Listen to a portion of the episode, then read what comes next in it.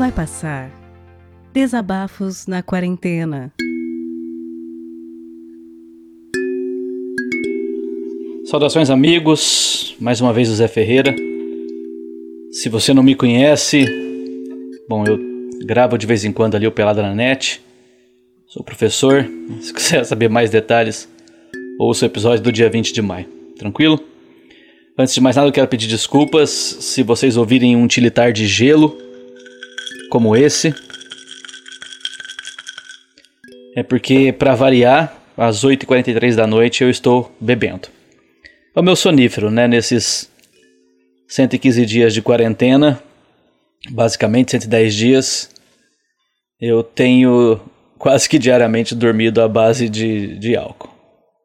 O que muda é que às vezes é vodka, às vezes é uísque, às vezes é cerveja, às vezes é vinho, às vezes é uma caipirinha, mas enfim. Ai ai, e por quê, né? Por que, que eu tô precisando disso? Acima de tudo, porque a minha cabeça é, sempre foi muito angustiada, né? Já são seis anos de psicólogo. E numa situação como essa, a, a angústia ela tende a se manifestar de forma mais pungente, digamos assim, mais severa.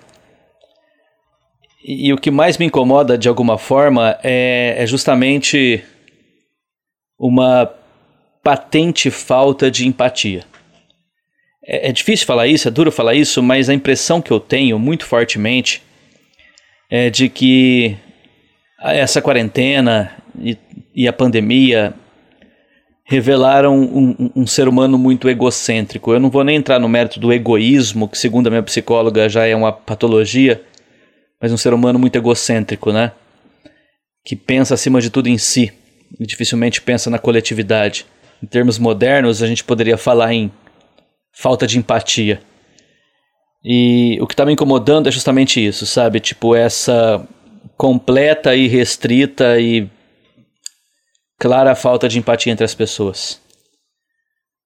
Uh, as pessoas estão tendo dificuldade, inclusive, de pensar na, no, nos próprios familiares, que dirá pensar na humanidade como um todo, sabe? E a gente tem que fazer concessões, mas as pessoas não fazem. Eu, eh, explicando, né? Meu, meu afilhado, filho do meu irmão, nasceu há mais ou menos 10 dias e eu ainda não tive a oportunidade de vê-lo e não sei quando vou conseguir fazer isso porque, né, dadas dessas condições, ele não é da, da minha cidade, ele mora a 500 quilômetros daqui, demandaria não só um deslocamento, mas também levar a minha pessoa para uma família que está se reestruturando agora com a chegada da criança e de repente levar alguma levar doença, né? Vamos usar o português, claro. Eu não, eu, eu, assim, é difícil, sabe? Tipo, por mais que a gente se tente se se cuidar, a gente nunca sabe, né? Hoje mesmo, por exemplo, eu tive que receber aqui no meu apartamento uma, uma galera de uma hidráulica para instalar um hidrômetro que foi determinação do condomínio e é gente na sua casa, é gente mexendo nas coisas e você não sabe quem são, são essas pessoas. Enfim, então eu não sei, eu não sei quando eu vou ver meu sobrinho, meu afilhado. Eu não vejo meu irmão há quatro meses. Nesses três meses e meio de quarentena eu vi minha mãe duas vezes e ela mora praticamente sozinha numa cidade. E ela está lá também isolada e é uma pessoa que precisa muito da companhia dos filhos e os filhos não estão próximos. Nasceu o primeiro neto dela e ela não conhece. Enfim, e, e muito e, e, muito disso, muito responsabilidade disso, é justamente de, da falta de empatia que varreu a sociedade brasileira e que fez com que a gente não resolvesse esse problema em dois meses. E ele vai se prolongar.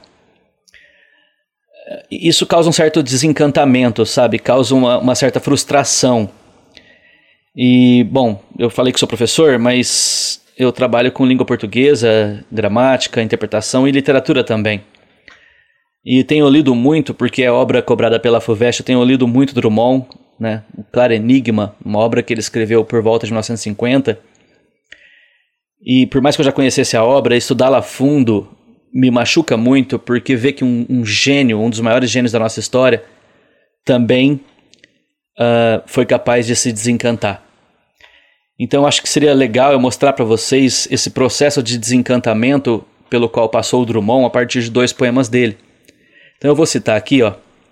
Em 1939, 40, ele escreveu um poema que consta de um livro chamado Sentimento do Mundo, em que o eu lírico do Drummond ainda era um eu lírico muito voltado a uma preocupação social.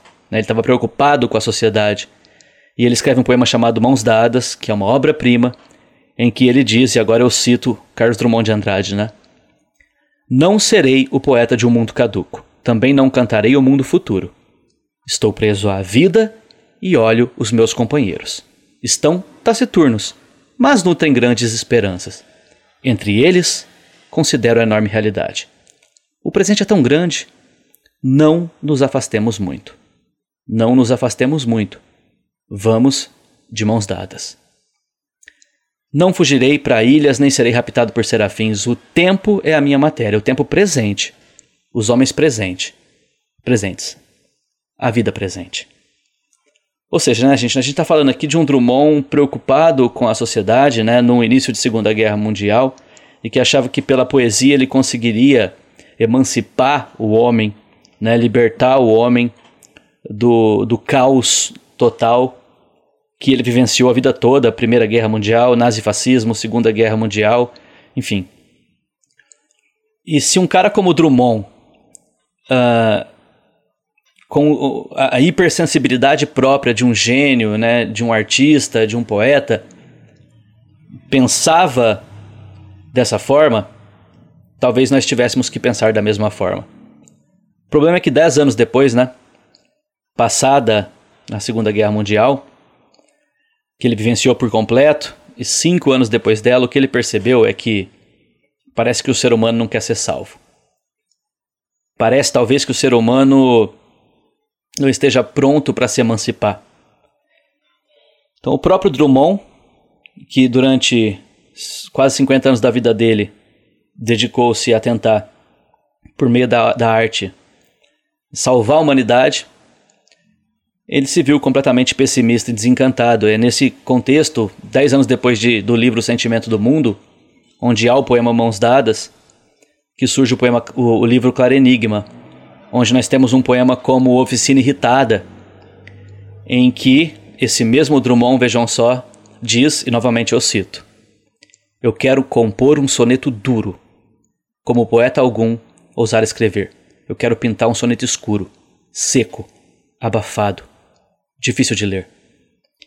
Quero que meu soneto no futuro não desperte ninguém nenhum prazer que no seu maligno ar imaturo, ao mesmo tempo, saiba ser e não ser.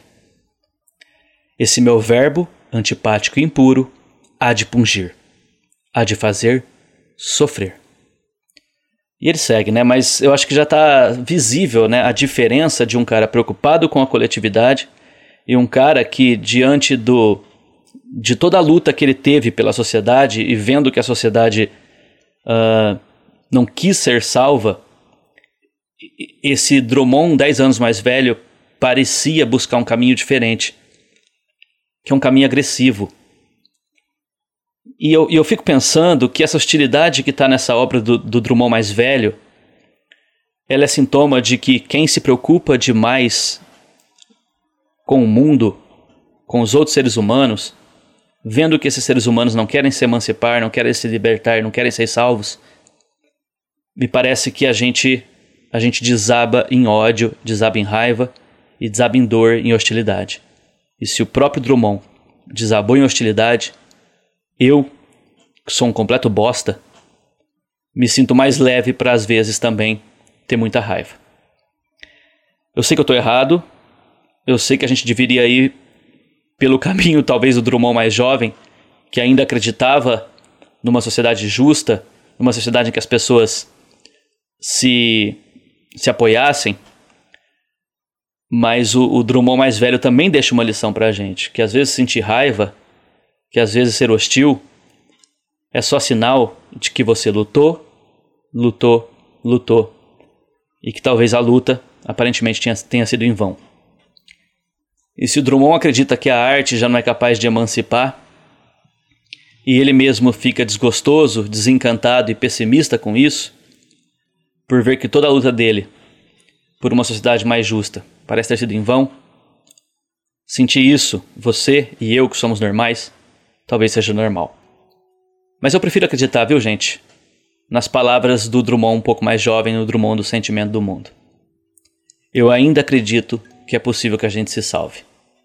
Eu ainda que é, acredito que é possível que nós andemos, como o próprio Drummond diz, andemos de mãos dadas. Não nos afastemos muito. Se nós queremos nos salvar, mais uma vez, vamos de mãos dadas. Mas, antes disso, besunta bastante essa mão com álcool em gel para salvar você e ao companheiro que está do seu lado. Beleza? Eu amo muito vocês e eu queria muito poder estar tá dizendo isso olho no olho. E a gente vai conseguir. Em algum momento, isso vai passar. Fiquem bem.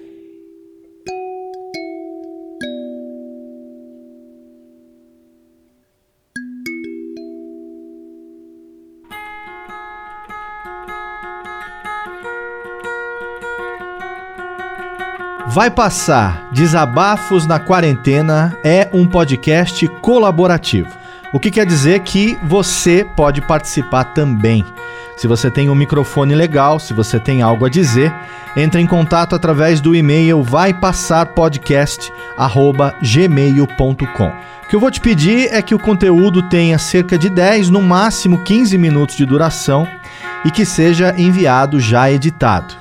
A gente vai ouvir o que você enviou, a gente vai trocar uma ideia com você. Se a gente achar que está numa qualidade legal e o conteúdo é positivo, tá dentro. Rola uma revisão, só para garantir que nenhum engraçadinho vai mandar alguma coisa completamente bizarra e errada para a gente colocar aqui no feed do podcast. A partir daí, a gente vai pegar o conteúdo que você enviar, vai adicionar as vinhetas de abertura e de encerramento e vai publicar aqui no feed do Vai Passar. Esse projeto colaborativo é para que você, ouvinte, e você, produtor, se abracem nesse momento de isolamento.